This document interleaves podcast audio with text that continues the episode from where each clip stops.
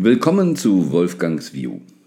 Heute mit Reflexionen über Denken oder Nicht-Denken. Komfortzone. Denk outside the box. Oder der Schlagertitel, wenn du denkst, dass du denkst, dann denkst du nur, du denkst. Also, was denkt ihr? Manchmal komme ich in Workshops oder in Seminare und beginne damit, ach du meine Güte, wer ist denn heute hier? Da haben sie mir ja wieder Leute geschickt, die überhaupt nicht denken. Was sollen wir denn jetzt überhaupt machen? Eigentlich können wir ja gleich abbrechen, das bringt ja alles nichts, wenn hier keiner im Raum ist, der überhaupt denken will oder denken kann. Und dann mache ich mir so ein bisschen Spaß, ein bisschen zu provozieren. Aber der du das jetzt hörst, die, die du das jetzt hörst, was denkst du denn, wenn ich dir sage, meine Güte, du denkst ja überhaupt nicht? Könnte man doch schon ein bisschen unmutig werden, bis aggressiv und das passiert manchmal. Und dann sage ich, okay, okay, okay, mir geht es ja nicht darum, zu hier wirklich Stress zu verbreiten und zu provozieren. Ich möchte eigentlich nur klarstellen, also lassen wir uns testen. Wenn ihr meint, ihr könnt denken und ihr macht das auch, gibt einen ganz einfachen Test. Drei Minuten mal nicht denken. Also jeder von uns ist jetzt mal ganz stumm im Hirne und es darf kein Gedanke auftauchen. Mal sehen, wie lange wir das können. Nun, schnell muss dann jeder zugeben, shit, das klappt gar nicht. Nicht zu denken, in Anführungsstrichen. Aber ist das wirklich Denken? Jedenfalls können wir uns schon mal darauf verständigen, wer kontrolliert das Ding denn da oben? Wer kontrolliert, was da abläuft? Denken ist ganz bewusst das zu denken, was man denken will. Und theoretisch, wenn man eben nicht denken will, passiert nichts. Das, was da oben im Regelfall passiert, ist Mind Activity. Wir haben irgendwas in unserem großen Computer abgespeichert und irgendwas schwirrt immer rum. Ob es nun aus morphogenetischen Feldern kommt, ob es Trigger von außen sind und Schubladen sich öffnen, ist sekundär. Es ist jedenfalls nicht unbedingt das, was gewünscht und gewollt ist. Aber ich meine noch etwas anderes, wenn wir sagen, denken wir. Wir benutzen so viele Wörter, von denen wir eigentlich wissen, dass sie falsch sind, falsch gebraucht sind, aber wir machen es einfach so und denken nicht wirklich drüber nach. Eins meiner Lieblingsbeispiele ist Sonnenuntergang. Ja, wir sind alle so drauf dressiert, diese Romantik. Aber seit einigen hundert Jahren wissen wir, dass die Sonne gar nicht untergeht, sondern dass die Erde sich wegdreht. Aber wie wäre es in Key West, Florida, zu stehen an einem Schild? Hier ist der abendliche Wegdrehpunkt. Nein, da wollen wir doch lieber den Sonnenuntergang sehen. Letztlich ist es ja egal, wie wir es bezeichnen. Die Frage ist nur, benutzen wir Worte und wissen gar nicht mehr, wofür wir sie benutzen. Problem habe ich auch oft benutzt. Pro ist positiv, trotzdem hat die Mehrzahl der Menschen auf Problem eine negative Energie. Gesundheitsreform, das sind so meine Standarddinge, die ich früher in Workshops benutzt habe. Gesundheitsreform, wie, wie soll man das denn machen? Gesundheit reformieren. Vorsorgeuntersuchung ist auch so ein Witz. Da wird überhaupt nicht vorgesorgt, es wird allenfalls früh erkannt.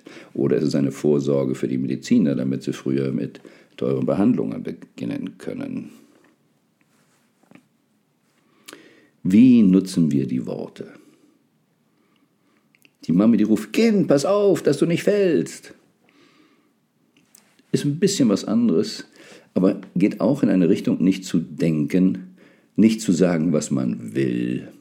Statt einfach sagen, halte dich gut fest, laufe sicher, gradle, irgendwas. Vergiss nicht, statt denke dran. Denken wir wirklich, was wir programmieren dann?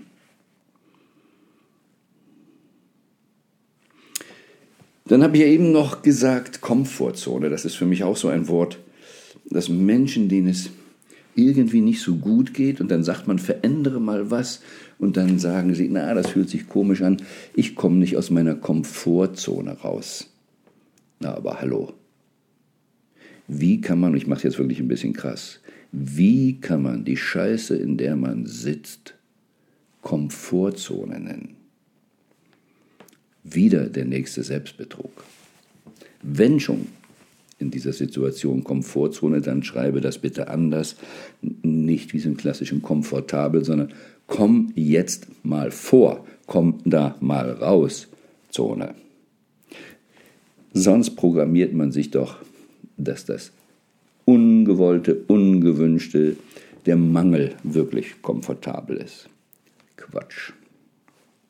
Deshalb gilt auch immer wieder der Satz, auch die Qualität die intelligente Beschreibung einer Ausrede ist eine Ausrede.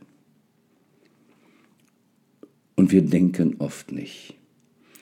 Ich bin ja auch involviert, sei es in unseren Workshops, Seminaren oder Network, mit Produkten, die sehr, sehr gut für die Gesundheit sind, die mir geholfen haben. Aber es ist so interessant, wenn man den Menschen etwas vorstellt, was sehr gut sein kann, dann fangen sie an, über ein 50-Euro-Produkt, 100-Euro-Produkt fürchterlich zu diskutieren. Was ist da alles drin? Wie funktioniert das?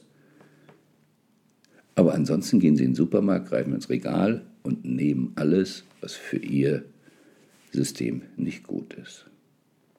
Keiner würde auf die Idee kommen, an der Tankstelle, wenn der Tankwart sagt, hey, ich habe heute Diesel im Sonderangebot, nur 50 Prozent musst du bezahlen, Diesel zu kaufen, wenn man einen Benziner hat. Aber wir gehen in den Supermarkt und kaufen alles, egal ob meine Maschine das gut verbrauchen kann, ob es gut ist für den eigenen Organismus. Und wenn was Gutes vorbeikommt, dann machen wir den ganz kritischen. Wir sind schon alle ein bisschen Bluna. Hm? Denken outside of the box. Du musst mal outside of the box denken. So wird es oft gesagt. Aber wenn man mal drüber nachdenkt, was dieser Satz bedeutet, das heißt, wie denkst du außerhalb der Box? Nur wenn du außerhalb denkst, bist du aber physisch noch immer in der Box. Wer will denn das? Das ist wie zu Hause zu sitzen und dann einfach nur von Strand und Sonne zu träumen. Wäre es nicht interessanter, wenn ich da wirklich hin will, dahin zu gehen? Oder wenn ich eben zu Hause bin, mich darauf zu konzentrieren, wie kann ich es dort schön machen. Die Diskrepanz zu kreieren ist doch Nonsens. Lebe doch jeden Tag so, wie es gut für dich ist. Wie manche sagen, lebe diesen Tag, als sei es dein letzter. Ich weiß von jemandem, der hat zwei Tage in der Woche, das sind seine Todestage. Uh, das klingt hart, aber er sagt, ich weiß nicht, wie lange ich lebe. Und ich finde es sehr gut, wenn ich wirklich zwei Tage in der Woche habe, wo ich ganz konzentriert bin, was würde ich tun, wenn es mein letzter Tag wäre. Und es macht auch Sinn, sich mit dem Tod auseinanderzusetzen, denn erst dann, wenn man wirklich diese Endlichkeit annimmt, dann beginnt man zu leben.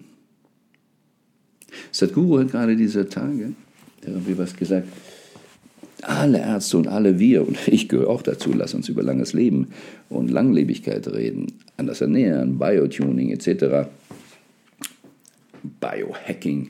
Aber was ist, wenn wir 200 Jahre mehr haben? Werden wir dadurch glücklicher, weil wir 200 Jahre mehr haben? Machen wir den gleichen Nonsens? Denken wir genauso wenig? Quälen wir uns genauso gegen unser Naturell? Und laufen irgendwelchen fremdbestimmten Dingen hinterher? Dann werden wir, selbst wenn wir 500 Jahre länger leben, wieder Stress haben. Oh weia, ich habe mein Leben nicht gelebt. Ich wage die These, zumindest hört man das von vielen Yogis, äh, die so gegangen sind, die in dem Sinne nicht gestorben sind, sondern die freiwillig ihr Gefährt verlassen haben. Dass, wenn man wirklich am Ziel angekommen ist, aussteigen kann. Und ich vergleiche das mit dem Auto. Wenn mein Auto und der Fahrer wie mein Körper, meine Seele sind, muss ich dann einfach immer fahren, fahren, fahren, nochmal 500 Jahre fahren, nur um 500 Jahre zu fahren? Ich glaube, wenn wir nicht wissen, wo wir hinwollen, wenn wir nicht wirklich für unser eigenes Naturell und eigene Ziele einstehen, ja, dann sind wir so innerlich unruhig auf der Suche, dass es gut ist, wenn wir noch länger suchen und fahren können. Aber wenn ich genau weiß, wo ich hin will, und jetzt bin ich da angekommen, aber das mache ich dann, dann verlasse ich mein Auto.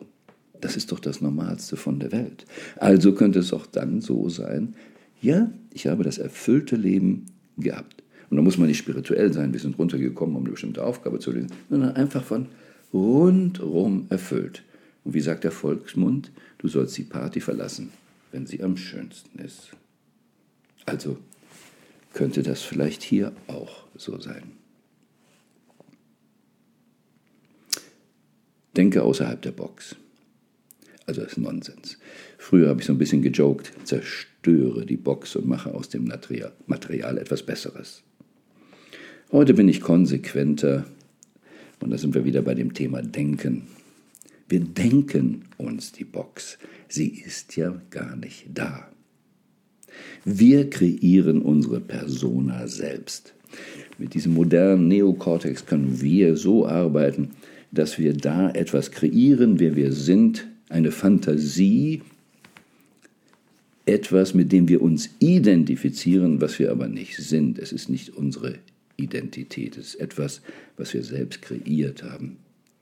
Aber was dann, wenn es zum Ende kommt, nicht mehr tragfähig ist. Und deshalb alle, die sogenannte Nahtoderfahrung haben, sagen sie dann, ups, jetzt sehe ich mal klar und ändern ihr Leben und haben im Regelfall viel tiefere Beziehungen zum Leben und mehr Lebensfreude. Denken. Wir können Denken im Prinzip so betrachten wie das, was wir in der Datenbank drin haben, was im Kopf drin ist. Und damit können wir umgehen. Aber ansonsten geht es gar nicht ums Denken. Es geht ums Eingetuned-Sein, es geht ums Fühlen, es geht um Intuition, es geht um Leben. Das Gras muss nicht denken, ich muss genauso groß werden wie der Walnussbaum. Der Walnussbaum muss nicht denken, ach du meine Güte, ich bin der einzige weit und breit, der so groß ist. Ach, muss ich mich jetzt schämen. Alles Fiktionen aus irgendwelchen schrägen Moralvorstellungen. Natur ist Natur. Darum heißt es bei mir ja auch an manchen Stellen dann immer, be the best apple you can be. Das ist das Einzige, was du tun sollst, dein Naturell richtig leben.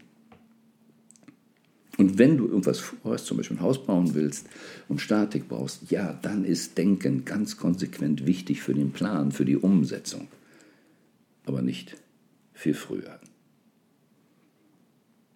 Und du brauchst Menschen um dich herum, die dich unterstützen, die richtigen Fragen zu stellen für dich. Denn das wissen wir, die Qualität der Fragen bestimmt die Qualität der Antworten. Also Denk mal darüber nach, wie du deine Fragen verbessern kannst. Was kann ich heute tun, damit ich mein Naturell besser leben kann? Was kann ich heute tun, damit ich glücklicher leben kann? Was kann ich heute tun, dass ich mehr geben als nehmen kann, damit ich wirklich ganz erfüllt bin? Was ist meine spezielle Gabe, die ich in die Welt bringen möchte? Was ist es? Warum bist du hier? Wofür willst du wirklich deine Lebenszeit tauschen? Was könnte es sein? Wofür fährst du und wie und wo könntest du ankommen, um zu sagen, ich bin angekommen?